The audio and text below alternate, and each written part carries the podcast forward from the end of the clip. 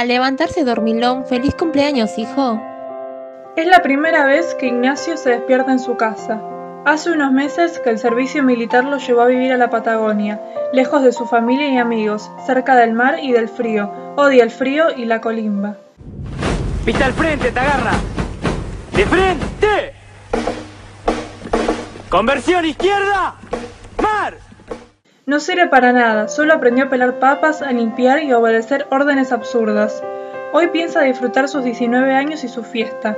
Lástima que muchos de sus amigos, por culpa del servicio militar, están lejos en distintos lugares del país. El teléfono interrumpe la fiesta. La cara de la mamá de Ignacio se transforma.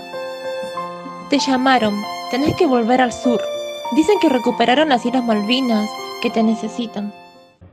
La Junta Militar como órgano supremo del Estado comunica al pueblo de la nación argentina que hoy la República, por intermedio de sus Fuerzas Armadas, mediante la concreción exitosa de una operación conjunta, ha recuperado las Islas Malvinas, Georgias y Sandwich del Sur para el patrimonio nacional.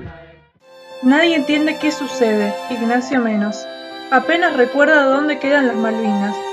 2 de abril de 1982. Ignacio jamás olvidará ese cumpleaños.